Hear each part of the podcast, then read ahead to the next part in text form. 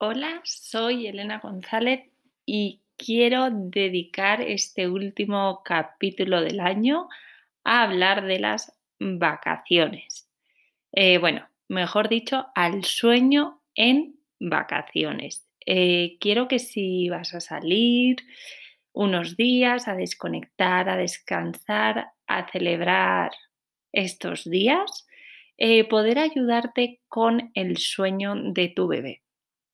Porque no te ha pasado que, no sé, vas a salir de vacaciones, estás muy ilusionada, con muchas ganas, pero una parte de ti, y bastante grande, está agobiada y con miedo de cómo será el viaje. Eh, si te vas a un destino que haya cambio de hora, por supuesto que vas a darle vueltas a cómo será su adaptación. La tuya te da igual, pero ¿y la de él? Y seguro te preguntas, ¿cómo dormiremos? ¿Tengo que llevar cuna? ¿Dormiremos en el mismo cuarto? Incluso a veces compartiendo cama. ¿Cómo va a ser el viaje de si vamos en avión, en coche? ¿Cómo se va a portar?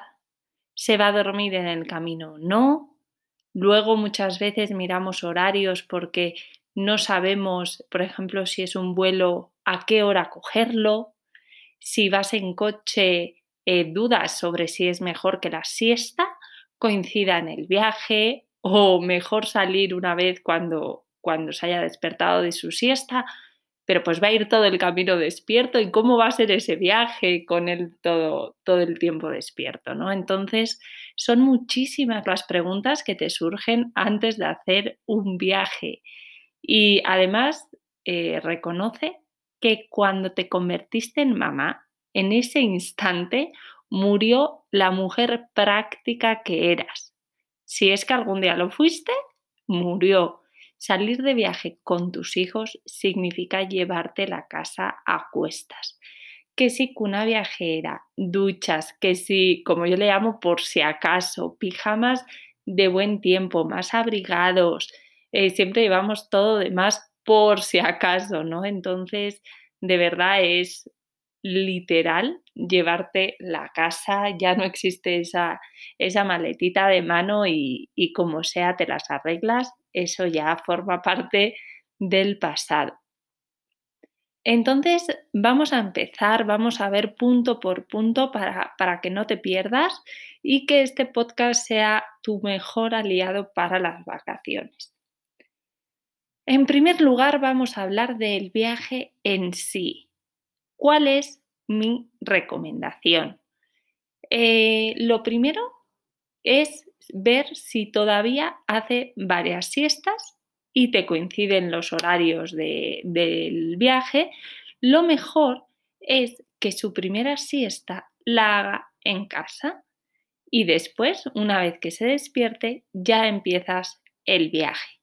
¿Por qué recomiendo esto? Porque así te, o sea, te aseguras de que una de sus siestas por lo menos va a ser buena. Si solo hace una siesta es un poco más difícil porque suele ser a mediodía. Entonces, con que sea en reposo estaría súper bien. O sea, imagínate que compras un vuelo a las 2 de la tarde. ¿Qué es lo que haría yo? Pues llegaría pronto al aeropuerto, para que a las 12 ya hayamos eh, pasado el filtro, ya no tenga que mover a mi hijo para nada y se pueda dormir antes de subir al avión. ¿Para qué? Para que no suba sobrecansado. De verdad, un vuelo con un niño muy cansado es de lo que más quieres evitar. Entonces, de esta manera, consigues que una parte de su sueño, aunque sea poquito, pero haya sido de buena calidad. Ojo a las que viajáis en avión. Es muy traicionero hacer coincidir su siesta durante el vuelo. ¿Por qué? Porque en el avión tienen todos los estímulos del mundo. Muchísima gente, anuncios, voces, que si las pantallas, de verdad hay todo para impedir que se duerman. Entonces, en principio, si puedes, es mejor que suban descansados al vuelo y que el viaje sea, entre comillas, tranquilo. Eh, si de plano haces coincidir su siesta en el vuelo, ya llega medio cansado, luego, como te, como te comentaba, ve tanta gente, los anuncios, que si luego la azafata pasando por el carrito. Eh, te lo digo porque yo he tenido vuelos con Martina sobrecansada y de verdad no lo recomiendo para nada. Eh, si vas en coche y hace una siesta, a ver, idealmente yo saldría muy temprano para que su siesta coincida una vez que lleguemos. Imagínate que es un vuelo de, un vuelo, un viaje en coche de cuatro horas. Pues yo podría salir a las 8 y que a las once y media veo que le está entrando sueño, bueno, pues le puedo dar un snack o algo que la estimule un poco y impida que se duerma y llegamos a nuestro destino a las 12 y a las doce y media ya va a estar durmiendo. Eso sería lo ideal. Sí, porque bueno, es verdad que si imagínate te duerme de 12 a 2, igual salir a las 2 ya se te hace tarde para que manejas un poco de noche y, bueno, a mí, a mí en lo personal me gusta más viajar de día, con la luz voy más tranquila. Eh, sea en coche o en avión, si el viaje es largo, tienes que pensar en algún pasatiempo. Lo mejor son los cuentos. Para el coche se me hace muy, muy práctico.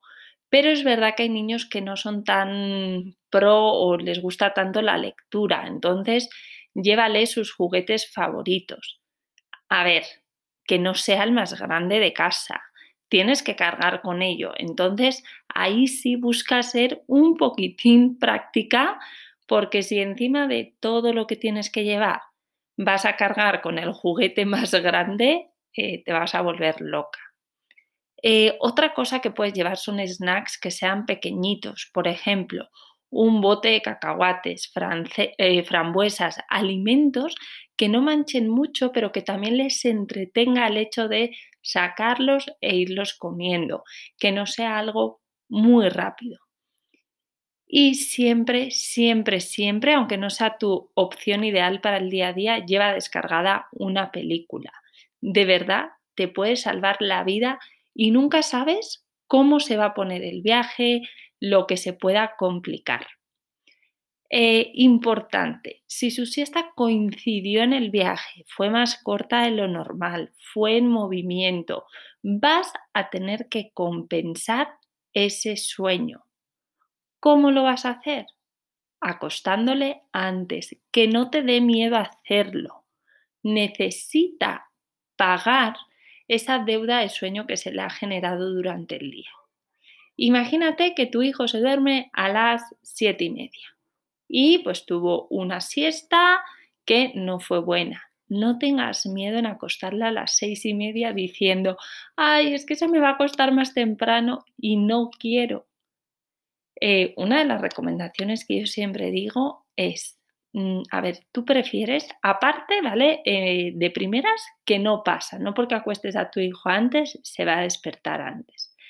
Pero imagínate que así fuese.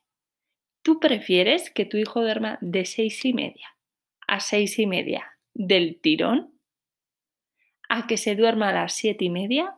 Y sí, se despierta a las siete y media, pero con cuatro despertares porque llegó sobrecansado. Entonces, de verdad, no tengas miedo. Cambia ese chip de no le voy a acostar antes para que no se despierte antes. En segundo lugar, vamos a ver el cambio de hora. Aquí te quiero explicar los tres escenarios posibles. El primero es que sea un cambio de hora muy pequeñito, de una hora. Yo, la verdad, te recomiendo que no te vuelvas loca y no hagas nada.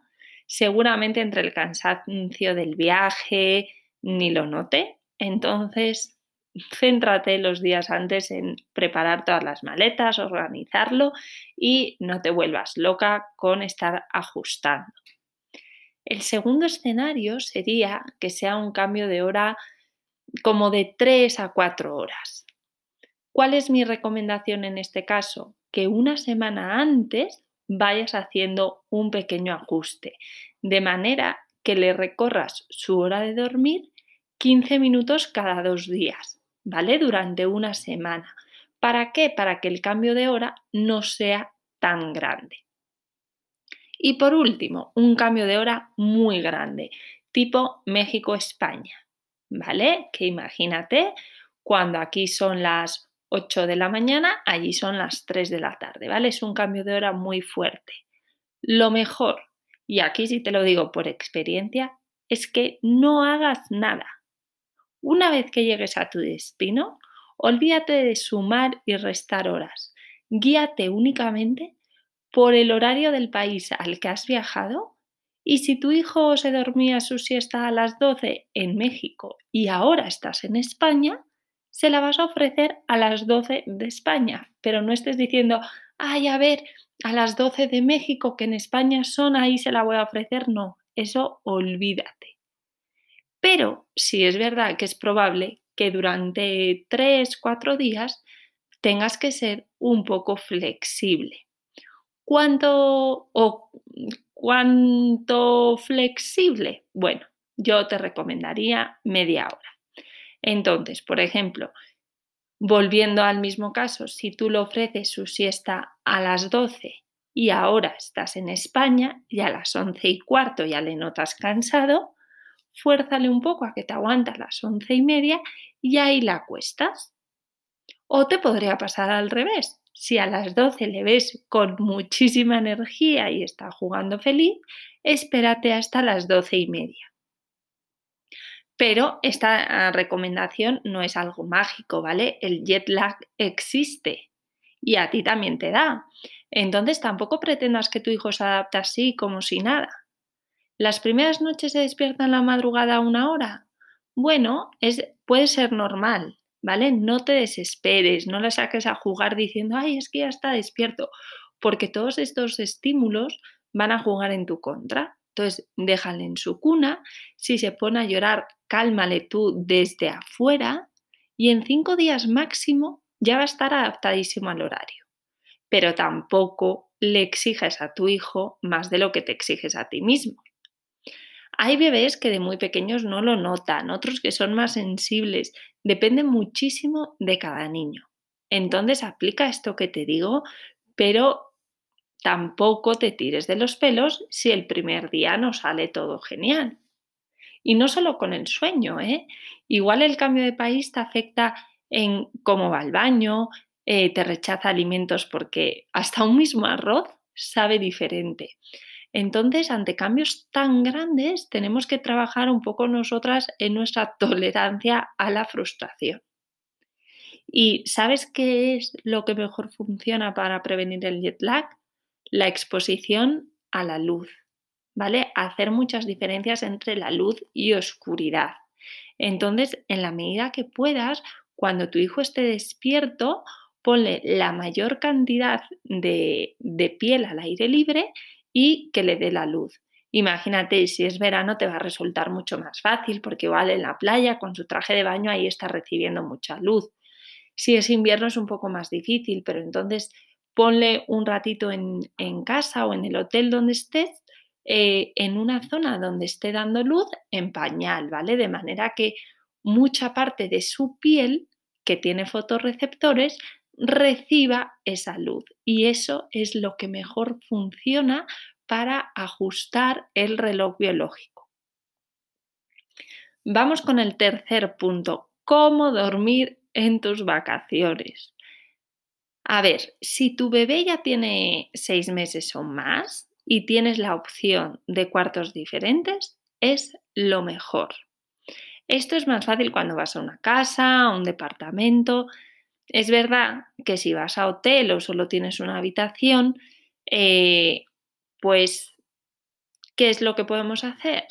Trata de poner la cuna lo más alejada que puedas de tu cama y también de la puerta, porque imagínate que acuestas a, tu hijo, pues cuando entres a la habitación, ¿vale? Para evitar despertarlo. Entonces, lo más lejos que puedas de tu cama.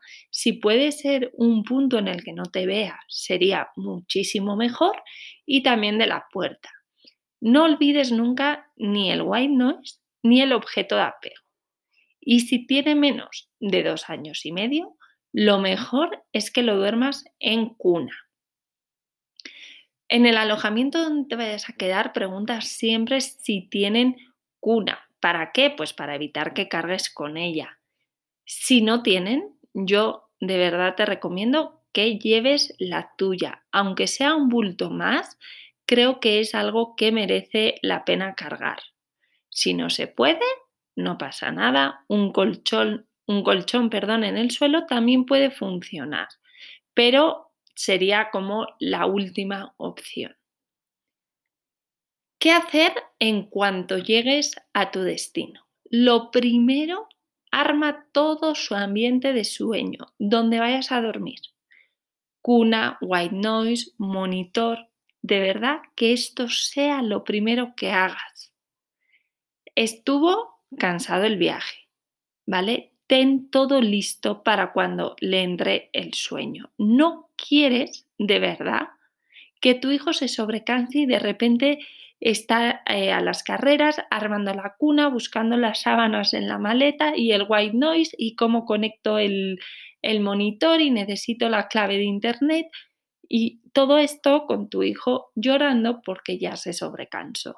Entonces, mejor prevenir, estar preparadas y hacer esto lo primero. También importante, preséntale a tu hijo el espacio donde va a dormir. Es un cuarto nuevo, entonces no quieras, oye, le pongo ahí a dormir y ya está, como si no pasase nada. No, enséñale el ambiente de sueño, pasa un ratito agradable durante el día en él para que se vaya familiarizando y que a la hora de dormir no extrañe tanto el ambiente y explícaselo. Dile que saliste de vacaciones y que unos días va a dormir ahí. Nunca te canses de explicarle las cosas a tus hijos. Entienden perfecta, ay, perdón, entienden perfectamente todo. En mi experiencia, entienden mucho más de lo que nosotras nos imaginamos. Otra cosita, si te quedas en un hotel, cuando hagas la reserva, pídeles que sea una habitación que no esté cerca del ascensor, de cerca del salón de eventos o de la cocina. Quieres estar lo más lejos posible de estos ruidos que pueden despertar a tu bebé. Yo me acuerdo una vez que hice un viaje con, con Pepi y con Martina y había una boda nos tocó cerca del salón. Mira, yo, yo me quería morir. Y aparte de que nosotros no podíamos dormir, Martina se despertaba. Si hay ruidos que por mucho white noise que tengas, la discoteca casi casi temblaba la, la habitación. La verdad que fue espantoso. Yo llamaba, por favor, es que estamos durmiendo. No, iban a parar la boda por, por nuestro sueño y el de mi hija, obviamente. Eh, pero sí fue una noche terrible. Entonces, sí te, diría que, que hagas esta petición. En cuarto lugar, nunca te saltes su rutina. Si estás más apurada de tiempo porque se te hizo tarde, porque no se viaja hasta la playa y cuando te, diste, cuando te quisiste dar cuenta ya, pues ya se te había pasado un poquito la hora. Bueno, aún así, haz el baño en vez de 20 minutos de 3, pero hazlo, no te lo saltes. La única excepción a esto es que imagínate, te vas de cena muy tarde. Imagínate que sales a cenar a las 9 y te llevas a tu bebé. Yo lo que haría sería la rutina antes y lo llevaría a la cena con la rutina hecha. Pero también podría pasar, no sé, que estuviste paseando, ya no pasasteis por el hotel y decidisteis entrar a un restaurante a cenar. ¿Qué pasa con su rutina? Este es el único caso en el que creo que sí es mejor saltártela. No le vayas a bañar a las 11 de la noche cuando llegues porque le vas a partir su sueño. Entonces, en ese caso, sí, mejor directamente a dormir. ¿Y qué pasa con las siestas durante las vacaciones? A ver, este, este es un tema del más delicado, pero también depende muchísimo del tipo de viaje que sea. Lo mejor, bueno, pues siempre va a ser, ¿vale? Que haga su siesta en su cuarto. Pero si te has ido de viaje, tampoco te vas a quedar encerrada todo el día por su sueño. Pero entonces, imagínate, ¿y si se duerme de camino al museo y aprovechas ese ratito para sentarte en una terraza a tomar un café? Así por lo menos su siesta está en reposo. Si estás en la playa y lo puedes dejar en la habitación, mejor. Que no, bueno, pues oscurecele el carrito, que se duerma en el carrito y tú estás al lado tomando el sol. Siempre con el white noise. En general, para las siestas, yo te recomiendo que cuando las haga malas, siempre, siempre, siempre, como te decía antes, adelante su hora de dormir. Y si hace todavía más de una siesta, trata que al menos una sí sea en reposo y de mínimo 45 minutos. Si ya solamente hace una siesta y toca el movimiento, ¿vale? O, o puede ser hasta que se la salte, pues adelántale la hora de dormir pero sí procura, ¿vale? Que al menos cada dos días duerma una siesta buena. O sea, no te tires una semana de vacaciones y no le des ninguna siesta o que todas las siestas de la semana sean en movimiento, ¿vale? Sí procura, venga, un día sí, un día no, un día sí, un día no. Y así estás garantizando que no se le genere una deuda de sueño muy grande. Porque créeme, muchas veces puedes decir, ay, que se adapta a nosotros.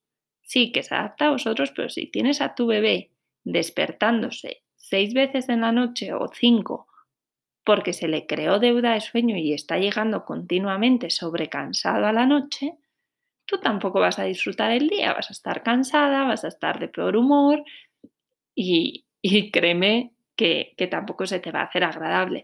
Entonces, sí, seguir disfrutando, pero Ojo, ya tienes un bebé, entonces también cuida ese sueño porque es importante y en la medida que tu hijo esté contento, esté disfrutando, tú también vas a disfrutar más.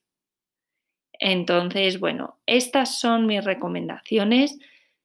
Si, si, tienes alguna cena especial ahora que están las navidades y demás, ¿cuál sería en particular mi recomendación? Yo niños menores de 3 años no te recomiendo que aguanten a la cena, porque si normalmente se duermen siete y media, esperar a las 9 que empieza de media, ¿no? Una cena. ¿Para qué? o sea, le vas a pedir que esté despierto mínimo hasta las diez y media para que esté cenando. No va a estar de buen humor, no va a disfrutar él, no vais a disfrutar vosotros, va a ser una noche terrible. Entonces, bueno, yo mi recomendación sería, o hacer un cambio y que sea comida, o de plano que no esté en las cenas y esté en las comidas del día siguiente. Igual no puede estar en la cena del 24, que es Nochebuena, pero puede estar en la comida de Navidad el 25. Y lo mismo en Nochevieja o fin de año, ¿no? Igual no puede estar en la cena, pero sí va a poder estar en la comida de Año Nuevo. Y también quieres que el 25 tu hijo esté feliz, haya descansado, esté con el mejor humor abriendo los regalos y tú disfrutar esa cenita de Nochebuena, tomarte una copita de vino, estar tranquila y no estar agobiada. ¿Que la cena es en casa de tus papás o en casa de tus suegros? Bueno, duérmele ahí, aunque luego te lo tengas que llevar, o sea, no duermas ahí y te lo lleves a tu casa, no pasa nada, es una excepción. Y recuerda, que la mejor regla de la maternidad es la del 80-20, que significa que el 80% de su sueño sea de buena calidad, que el 80% de todo lo que le ofrezcas esté bien, pero que el 20% hagas excepciones, sigas disfrutando, no te, no te agobies de saltarte las reglas un día, porque también hay que disfrutar y, y esas excepciones también se agradece. ¿Vale? Entonces, bueno, espero que te ayude muchísimo este podcast.